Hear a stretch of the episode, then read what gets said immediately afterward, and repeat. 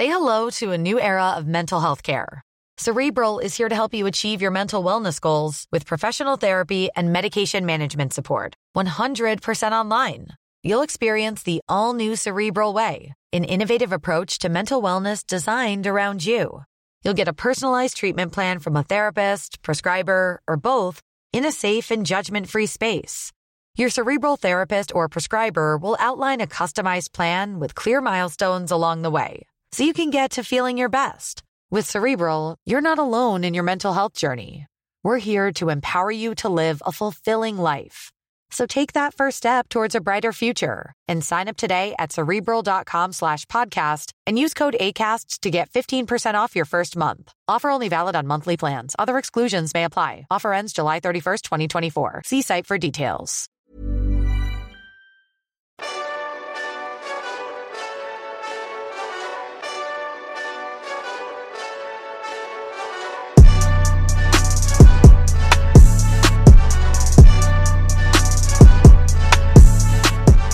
Bonjour à toutes et tous et bienvenue dans le Collimateur, le podcast de l'Institut de recherche stratégique de l'école militaire, l'IRSEM, consacré aux questions de défense et aux conflits armés. Je suis Alexandre Jublin et aujourd'hui pour ce nouvel épisode dans le viseur, j'ai le plaisir de recevoir à nouveau le colonel David de l'armée de l'air, donc bonjour. Bonjour Alexandre. Alors les auditeurs se souviendront qu'on a, on a entendu une première, euh, un premier récit de, de première fois justement, qui était votre première OPEX, euh, où nous racontiez une mission de reconnaissance en Mirage F1 euh, au-dessus de la République centrafricaine. Aujourd'hui, nouvel épisode, nouvelle, nouvelle première fois, qui est euh, une première fois qui est assez propre à, à, l'exercice, enfin au métier de pilote de chasse, qui est une mission dont on, à laquelle on pense pas forcément toujours quand on pense au métier de, de, pilote de chasse. Et en même temps, de temps en temps, il y a aussi euh, des actualités. On, on, en parle très ponctuellement. C'est arrivé d'ailleurs il y a quelques mois euh, récemment, qui est la mission euh, de police du ciel. Donc je, je vous laisse peut-être euh, nous expliquer. Alors d'abord quand c'était, puis peut-être déjà qu'est-ce que c'est que la police du ciel? Alors je vous avais laissé la dernière fois euh, sur Mirage F1 lors d'un premier, euh, premier détachement en Afrique. Effectivement, euh, entre-temps, j'ai acquis de nouvelles qualifications jusqu'à chef de patrouille et j'ai eu la chance et le privilège de, changer de monture, de passer de ce valeureux guerrier qui était le Mirage F1 CR au fleuron de l'armée de l'air actuel, le, le, Rafale. Alors première question, c'est arrivé à beaucoup de pilotes de passer de l'un à l'autre, c'était rare? Enfin, je, je, alors généralement, on évite les changements d'avion puisque ça nécessite un réapprentissage, pas tant, enfin, bien sûr du vecteur, mais c'est surtout d'une nouvelle mission. Ça a été le cas pour moi avec le Rafale, on aura l'occasion euh, d'en parler. Euh, mais à l'époque, c'était quand même relativement fréquent puisque on avait, euh, on était en plein renouvellement de l'aviation de combat. Les Mirage F1 CR et CT arrivaient en fin de service, donc il fallait bien transformer les pilotes qui y servaient sur d'autres machines, que ce soit le Rafale, le Mirage ou, ou, ou les Mirage 2000.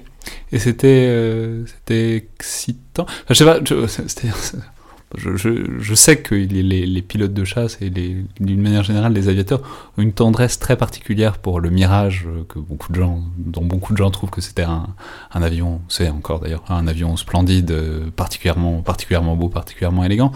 Le Rafale est aussi apprécié, mais c'est-à-dire est-ce que c'était euh, est-ce que vous étiez triste de quitter le, Mirage ou est-ce que vous étiez plus excité de trouver, de, de, de, découvrir, pas le nouveau jouet, mais le, nouvel, le nouvel outil en tout cas? Alors c'est une excellente question parce qu'effectivement il y a plusieurs sentiments qui sont entremêlés à l'époque. D'abord il y a la, tristesse euh, de quitter, euh, de quitter ce, vieux guerrier. Hein. Vous savez, j'ai l'habitude de dire qu'un premier avion, pour nous autres pilotes de chasse et de reconnaissance, c'est comme un premier amour. Hein. On l'idéalise toujours avec le temps et euh, on le place toujours au-dessus du lot. Et c'était le cas.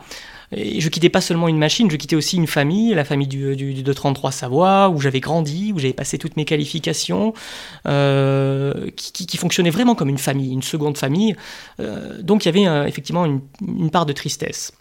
À côté de cette tristesse, il y avait la joie et l'excitation, comme vous venez de le dire, de, de retrouver un avion bien plus performant, hein, quoi qu'on en dise, plus moderne, le Rafale, beaucoup plus moderne, hein, et surtout un, un spectre de mission beaucoup plus large puisque si vous vous souvenez, la dernière fois, on avait insisté sur la mission de reconnaissance et, d'appui-feu du Mirage F1. Mais euh, le Rafale, lui, est polyvalent. c'est-à-dire il est capable de faire de la défense aérienne, que ce soit sur le territoire, dans le cadre de la police du ciel, c'est ce qui, ce qui nous amène aujourd'hui. Euh, des missions d'appui-feu, de frappe dans la profondeur, également de reconnaissance. C'est d'ailleurs euh, euh, pour cette raison que j'avais été pris du 233 pour aller monter, pas seul évidemment, mais en équipe, la capacité reconnaissance sur le Rafale, et évidemment la mission de, dissuasion nucléaire. Oui, on peut même dire que c'est la particularité du Rafale, c'est de faire énormément de choses évidemment, donc là on parle de la composante armée, de l'air, il y a aussi toutes les rafales marines qui sont encore un autre univers, et à partir de ce, même avion qui se caractérise vraiment par euh, l'éventail très impressionnant de tout ce qu'il est capable de faire. Donc, vous êtes sur Rafale, euh, vous êtes donc plus dans le même escadron, vous avez trouvé un nouveau escadron, vous avez trouvé des nouvelles missions, et euh, on va donc parler de la police du ciel, mais donc je reviens sur ma question, qu'est-ce que c'est que la police du ciel? Alors, la, police du ciel, euh, qui, le vrai terme, est la posture permanente de sûreté aérienne, permet euh, de protéger les approches aériennes et euh, le ciel français de toute menace, délibérée ou pas, mais également de porter assistance à des avions de ligne, à l'aviation privée qui en aurait besoin parce qu'ils se sont perdus, parce qu'ils ont été pris dans la mauvaise météo. Alors c'est une mission permanente. Aussi bien c'est pour se protéger des MiG que euh, des, de MiG qui, voleraient un peu trop près de la France, que euh, si jamais un avion de ligne a un souci, qu'il faut l'escorter. Exactement. Alors euh, finalement c'est une mission de police. Hein, il y a une mission d'aspect protection et qui prévaut dans les deux champs que vous venez de mentionner. alors pour faire ça, alors c'est d'abord une mission permanente, c'est la deuxième mission permanente de l'armée de l'air avec la dissuasion qu'on vient d'évoquer très rapidement et elle mobilise en permanence. Mission permanente, ça veut dire qu'il y a toujours, il y a toujours des, avions qui sont prêts à ça, quoi. Exactement. En permanence, sur les territoires français, vous avez euh, euh, quatre plots qui sont chacun constitués de deux avions, euh, deux pilotes et entre 5 et 6 mécaniciens, et qui donc ce couple pilote-avion est capable de décoller en moins de 10 minutes pour intervenir en n'importe quel, coin du ciel français euh, pour effectuer les missions qu'on a rapidement évoquées. Alors, en plus, ces moyens, ils peuvent être renforcés conjoncturellement ou structurellement par d'autres euh, plots d'aviation de, de, chasse ou euh, un avion ravitailleur qui est également en alerte, ou encore un, avion de guet aérien d'alerte qui, qui nous permet de prolonger la capacité de détection euh, lorsque on doit s'éloigner un petit peu plus euh, lors des approches, dans les approches françaises, les approches aériennes françaises. Alors tous ces moyens, eh bien je les découvre pour la première fois puisque si vous vous souvenez bien, donc je n'étais pas polyvalent. Alors sur Mirage F1 le Mirage F1, il fallait pas. La, voilà, on faisait pas. Alors le Mirage F1 CR ne faisait pas la police, la police ne, prenait pas l'alerte pour la, police du ciel. Euh, donc ça arrive relativement tard pour moi, cette police du ciel dans la carrière, puisque euh, globalement, euh, un jeune pilote dans des excellents escadrons de défense aérienne, à peine pilote opérationnel, il, il partait prendre l'alerte. Ça, c'était quelque chose d'ancré et c'était une sorte de rite initiatique également pour, pour marquer la première fois. avant, avant le Rafale, c'était sur quoi? C'était quel avion? Alors, il y avait les Mirage 2000C, Mirage 2000-5 qui prenaient l'alerte. Les Mirage F1 CT, un autre type de Mirage F1, prenaient également l'alerte de temps à autre. Et à l'époque où, à l'époque, enfin donc en, 2009, on avait toujours les Mirage 2000 qui prenaient l'alerte et les Rafales qui commençaient juste à la prendre. Voilà, sur les quatre plots de mémoire, on devait en armer qu'un seul, les ou deux peut-être, et les deux autres étant armés par, par des Mirage 2000, voire renforcés par des avions de la Marine nationale de temps à autre. Voilà. Donc euh, ça arrive relativement tard pour moi. Euh, je suis déjà chef de patrouille et euh, contrairement à la plupart de mes camarades pilotes de défense aérienne qui avaient derrière eux un nombre incalculable d'alertes, de, bah, moi c'était ma première. Oui, mais alors des alertes, ça ne veut pas dire qu'ils décollent, ça veut juste dire qu'ils doivent être là et pouvoir décoller en moins de 10 minutes, mais ça ne veut pas forcément dire qu'il que, y a une action, quoi. Alors effectivement, c'est toute la poésie, on va dire, des missions d'alerte, c'est-à-dire que la plupart du temps, euh, eh bien, il ne se passe rien, puisque par définition, les moyens sont en alerte, et on doit combiner avec l'attente euh, qui euh, rythme notre quotidien, donc on s'occupe en faisant de la cuisine, en, lisant, en, faisant, en travaillant pour sa formation professionnelle, tout simplement en passant du bon temps avec, avec les mécanos prêt à bondir si l'alarme sonne pour des missions réelles. Mais c'est bête, mais vous êtes en combi Alors, sur les deux pilotes, vous en avez un qui est. enfin, les deux sont en combinaison de voie.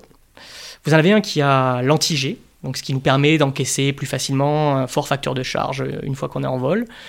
on a notre avion qui est cette fois-ci complètement équipé, prêt quasiment prêt à mettre en route, pour résumer. L'autre pilote, en revanche, est en 15 minutes, c'est-à-dire lui il est prêt à en décoller mais en 15 minutes, donc euh, il est en combinaison de vol mais il n'a pas euh, euh, la combinaison anti-vol. Ça, et on se répartit comme ça la journée. Une mission d'alerte classique commence pour les mécaniciens aux alentours de 6h15 du matin. L'alerte est prise à 7h du matin.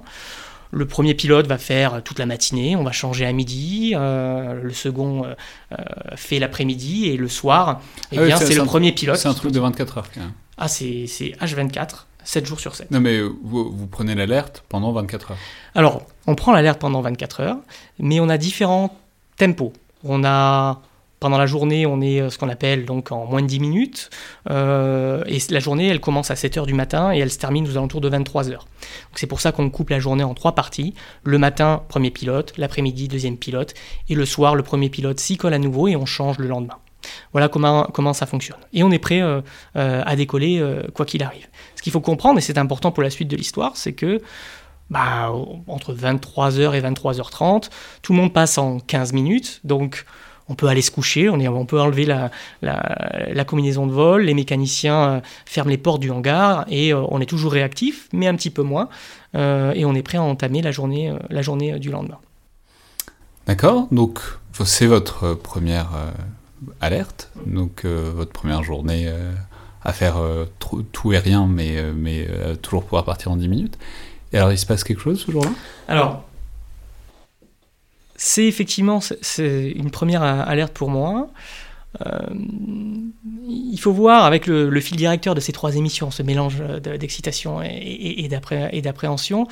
Alors j'ai pas trop d'appréhension parce que j'ai quand même relativement, euh, enfin j'ai beaucoup d'expérience de, de, depuis 2006 et même si c'est nouveau, je suis plus excité euh, qu'autre chose de découvrir un nouvel euh, univers. Ça contraste d'ailleurs avec les pilotes de défense aérienne qui ont derrière eux des dizaines et des dizaines de, de séances d'alerte et qu'il faut bien dire, ça peut être parfois un peu pénible lorsque entre une et deux fois par mois, vous revenez en alerte, bloqué pendant une semaine, puisqu'on l'a pas précisé, mais ça dure une semaine, sur la base aérienne sans la possibilité de voir votre famille et de faire quelque chose de varié, on va dire. Moi, je suis quand même, euh, au contraire, euh, bien effectivement tout intéressé par cette nouveauté. Et, euh, et donc la semaine se déroule bah, assez nominalement.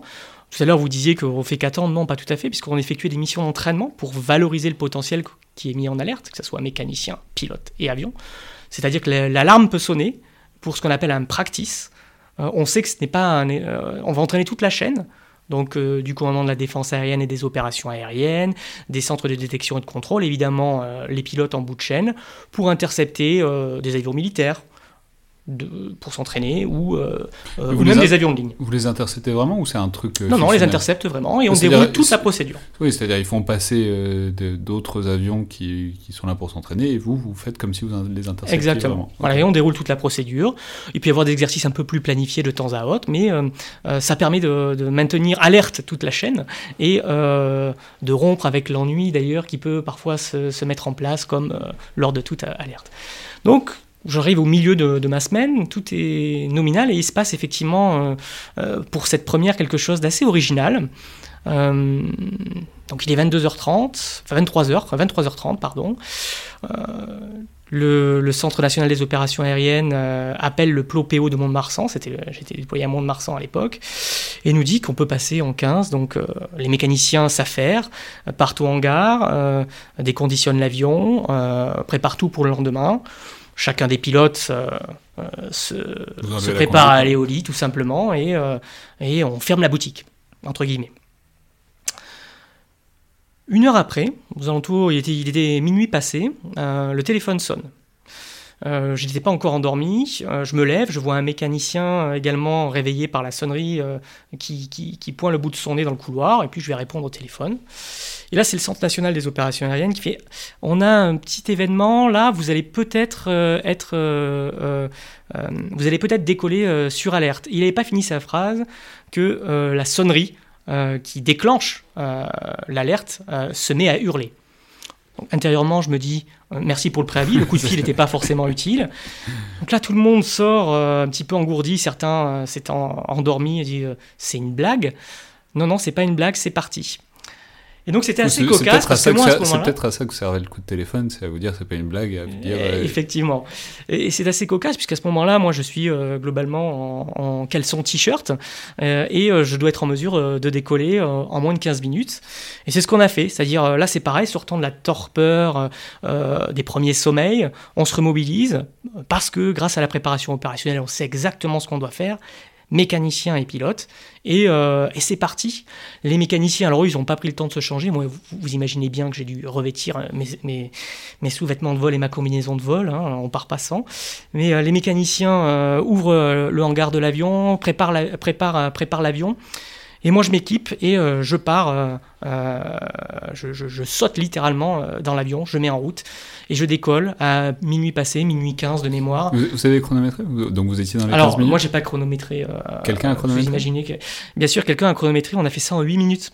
Comme quoi, euh, quand on est porté par euh, la nouveauté, on est capable de se surpasser et de faire des choses assez exceptionnelles, il va sans dire. Donc moi je me retrouve euh, et donc là, vous bien savez... réveillé. Ouais, mais vous décollez, vous savez pas où vous allez. Je sais pas du tout ce que je fais, c'est-à-dire que le coup de téléphone, je lui dis on a peut-être quelque chose qui va faire que, et là ça avait sonné.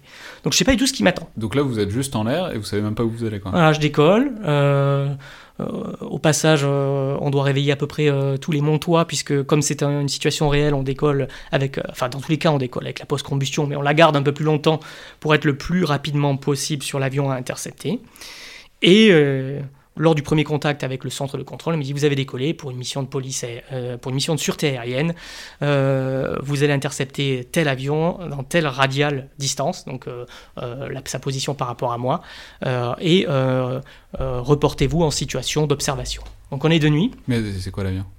Alors, il me dit que c'est un DO-228, qui est un avion, euh, finalement, euh, on va dire un avion d'affaires euh, de moyenne de gamme, qui décolle. C'est un jet, quoi. Alors, c'est un jet, oui, c'est turbopropulseur. Ouais. et c'est un, petit avion privé, quoi. De, pour, c'est pas privé, mais c'est un avion, un avion, un avion d'affaires, on va dire, moyenne gamme. Donc quand il me dit ça, je sais déjà que c'est évidemment pas ce qu'on appelle un hot, c'est-à-dire un avion hostile, mais ça je pouvais m'en douter, c'est quand même des situations... C'est pas, pas, les Russes qui attaquaient. C'est pas les Russes qui attaquaient évidemment. Euh, mais donc j'imagine, euh, lors de ce premier contact radio, que c'est un avion qui euh, soit est en détresse, soit est rentré dans un espace aérien à l'intérieur duquel il n'aurait pas dû. Donc je manœuvre, je pilote ma trajectoire pour le rassembler le plus vite possible. Alors il s'avère que cet avion décollait d'Allemagne et allait en Espagne et passait au large de Mont-de-Marsan, quasiment vertical à Jeun à ce moment-là. Donc on est de nuit, il faut gérer euh, l'interception de nuit, euh, grâce à son radar, euh, grâce aux jumelles de vision nocturne éventuellement, que je n'avais pas, à l'époque on n'emmenait pas nécessairement les jumelles de vision nocturne lors de ces missions-là. Et j'arrive à rapidement intercepter l'avion. Donc globalement, ce qu'il faut comprendre, c'est que entre, le, entre l'alarme et puis le moment où je suis sur l'avion, il, se passe moins de 20 minutes. Quoi. Donc ça va extrêmement vite. Donc je vois que l'avion a... Et c'est quoi intercepter Je sais pas, vous êtes... Euh, vous le voyez de toute évidence, mais vous êtes à 100 mètres, 200 mètres, 300 mètres? Alors effectivement, il y a plusieurs repères que je vais pas détailler ici, mais euh, dans un premier temps, on se met euh, donc juste dans ces 6 heures derrière, environ, on va dire 1000 mètres pour faire, pour, faire, pour faire court, et puis on vérifie la trajectoire. Comme on est en contact radar sur lui, on est capable de dire il, il, évolue à telle vitesse, il a tel cap, et il a une attitude passive après, ça suffit pas, généralement, il faut se rapprocher. A fortiori de nuit. Mais, là, déjà, vous l'appelez vous mettez non, non, Il faut voir que moi, en tant qu'effecteur, à l'intérieur de mon cockpit, je suis les yeux et le bras armé euh, du décideur euh, militaire à l'intérieur du Centre national des opérations aériennes, qui lui-même dépend directement du Premier ministre. Vous, doutez bien qu'on ne réveille pas le Premier ministre à chacune de ces occasions-là. Hein. Mais en tout cas, c'est la chaîne de décision qui, qui est suivie. Donc, ça suffit pas, cette position-là, il faut pouvoir se rapprocher, a fortiori de nuit. On se rapproche dans un premier temps à 300 mètres. De nuit, ça suffit toujours pas. Donc, euh, sans engager euh, la sécurité de l'appareil, euh, selon l'expression consacrée, bon, on se rapproche un petit peu pour lire son immatriculation, voir le numéro de l'appareil éventuellement, confirmer que c'est bien un DO DC-128, parce que c'est pas forcément, ça pouvait ne pas être le cas. Donc, je me rapproche. Alors, sur nos avions de chasse, on a ce qu'on appelle un phare de police, ce qui nous permet de nuit, euh, devait voir un peu plus. Euh, eh bien, loi de Murphy oblige, euh, bah, euh, dans l'urgence de ce, de, de, ce scramble passé minuit. La loi de Murphy, on va quand même rappeler qu'elle est souvent connue sous le nom légèrement plus poétique de la loi de l'emmerdement maximum. Exactement. Donc tout ce qui peut mal se passer finira un jour par se passer. C'est exactement ça. Bon, là, les conséquences ne sont pas dramatiques, mais il s'avère que lorsque je sors mon phare de police, qu'on n'avait pas eu le temps de tester face à l'urgence de la situation, ben, il est grillé, donc il ne fonctionne pas. Donc je me retrouve à côté de ce DO 128 dont je peine à lire l'immatriculation euh, du fait que de l'absence et du non-fonctionnement de ce phare de police. Donc euh, toujours en me rapprochant, sans engager euh, la sécurité de l'appareil, je me souviens avoir utilisé mes strobes, c'est-à-dire mes lumières qui clignotent, pour par intermittence déceler les lettres de l'immatriculation de l'avion et être en mesure enfin de les reporter au contrôle. Mais à ce stade-là, vous savez toujours pas ce qu'il a fait de mal? Alors si, euh, entre-temps ils me disent que globalement cet avion n'a pas, euh, pas passé la bonne fréquence ou euh, n'a pas contacté tel organisme de, contrôle aérien, et donc il faut le remettre soit sur la bonne trajectoire, soit, soit lui donner la, la fréquence. Donc l'exercice, ou plutôt l'interception, se termine par une interrogation radio. On a des fréquences de garde et de sécurité que l'on veille, chaque avion civil et militaire veille en permanence. Et j'ai été amené à le contacter en anglais, évidemment, en lui disant, euh, voilà, appareil, euh, intercepté, euh, appareil, vous qui êtes dans telle position, à telle position, à tel endroit, vous venez d'être intercepté. Euh, Donnez-moi votre terrain de départ, euh, de destination, quelles sont vos intentions, votre numéro de plate vol, etc. etc. Et c'est à ce moment-là que je lui ai signifié que la bonne fréquence qui devait passer était euh, la fréquence en question. Et il a repris euh, son plan de vol en route vers l'Espagne. Euh, et j'ai pu le désengager pour rentrer tranquillement, entre guillemets, sur Mont-de-Marsan. Et enfin, profiter d'un repos bien mérité, moi et l'équipe des mécaniciens qui étaient avec moi à ce moment-là. Et à quel point c'est un coup de chance ou coup de malchance que vous soyez mobilisé dès la première semaine d'alerte? C'est-à-dire, ça arrive. Je sais pas, quand vous, quand vous, prenez une alerte, ça, ça, vous arrive combien de fois par an de décoller, quoi? Alors. Euh, il, faut, il, faut, il faut quand même s'apercevoir, et c'est quelque chose qui est assez méconnu, vous l'évoquiez en préambule, hein, euh, il, y a de nombreuses, il y a de nombreux décollages sur alerte, bien souvent pour, pour tout simplement prêter assistance à un avion comme ce cas-là, hein. mais ça arrive relativement fréquemment. Vous avez une dizaine euh, d'événements euh, par mois de ce type euh, sur l'émission qu'on appelle live, donc réel, en réel. Euh, qui sont euh, complémentés de missions d'entraînement, donc les fameux practices que je mentionnais, euh, je mentionnais tout à l'heure.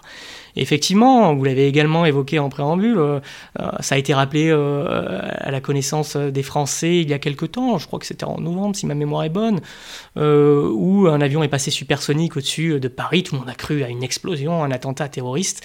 Non, c'était simplement un avion qui, sur une mission similaire, donc décollant de Saint-Dizier cette fois-ci, sur une mission live donc, a dû passer supersonique pour intercepter le plus vite possible un avion qui avait besoin d'assistance et qui était situé plus à l'ouest de Paris. Euh, donc effectivement, ça crée une détonation. On passe pas à supersonique pour le plaisir de passer supersonique. Ça crée une détonation. Ça a rappelé aux Parisiens que l'armée de l'air et de l'espace avaient cette mission de, de, de, permanente de posture de, cette posture permanente de sûreté aérienne. Euh, mais c'est essentiel puisque, alors je ne sais plus qui et je, il faut que je rende à César ce qui est à César, mais je ne sais plus qui disait ben quand vous êtes dans les rues de Paris, vous pouvez être confronté à une sonnerie d'ambulance, une sonnerie de pompiers, vous vous posez pas la question ah c'est vraiment gênant pour euh, euh, mon confort auditif? Vous dites c'est que ça sert, enfin, ça répond à un service, à un besoin. Et eh bien là, ce banque supersonique, c'est exactement la même chose. Euh, ça répondait à un besoin, à une mission permanente. Mais c'est par ailleurs pas forcément une nouvelle chose de rappeler aux Parisiens hein, quelque chose que les, les, les habitants de Mont-de-Marsan ou de Saint-Dizier ou de Belfort euh, savent, que, qui est que c'est, on peut décoller euh, rapidement et que la, la, l'armée de l'air est souvent mobilisée euh, pour diverses missions, quoi qu'il en soit. Ce qui, qui, qui est, c'est, ce qui est un peu plus invisible que euh, des, des, des, grandes manœuvres euh, militaires de, de, de, l'armée de terre ou quand le Charles de Gaulle part quelque part, etc. C'est, c'est, c'est-à-dire c'est l'idée que l'armée de l'air fait toujours des trucs, mais simplement parce que c'est dans les airs, on, on les aperçoit pas toujours. Et de temps en temps, c'est pas une mauvaise chose que, que les citoyens se rappellent que voilà, qu'il y a une armée dans les airs tout le temps, Exactement. plus ou moins tout le temps. Quoi. À l'instar euh, des militaires de Vigipirate que vous voyez dans les rues, à l'instar de nos marins qui, qui, euh, qui mènent à la posture permanente de sûreté maritime, eh bien les aviateurs, euh, 24 heures sur 24 et 7 jours sur 7, euh, conduisent cette mission euh, qui est parfois ingrate, mais qui peut avoir ce côté euh, surtout lors d'une première, euh, relativement nouveau et euh, excitant, si vous me permettez l'expression, puisque elle nous oblige à déployer euh, ce pourquoi on s'est entraîné au quotidien. Heureusement, ça n'était encore une fois pas les Russes qui attaquaient, euh, qui attaquaient le sud de la France. Exactement, même si on a ce type de mission euh, de temps en temps, hein, vous parliez des, côtés exceptionnels, mais euh, les bombardiers russes jouent au jeu du chat et la souris, hein, c'est quelque chose que vous pouvez lire en, source ouverte, évidemment, de temps à autre, toujours en respectant les règles, mais avec une certaine ambiguïté, et les aviateurs de la, la, PPS, de la posture permanente de sûreté aérienne, peuvent être amenés à les intercepter tout simplement pour leur montrer qu'ils font des manœuvres d'intimidation, mais nous aussi, on est là. Oui, c'est ça, pas à les intercepter, il se passe rien de grave, c'est juste, euh, c'est juste si vous vous approchez trop, bah en fait c'est que on sait que vous vous approchez trop et, et rappelez ça à tout le monde. Merci beaucoup, colonel David.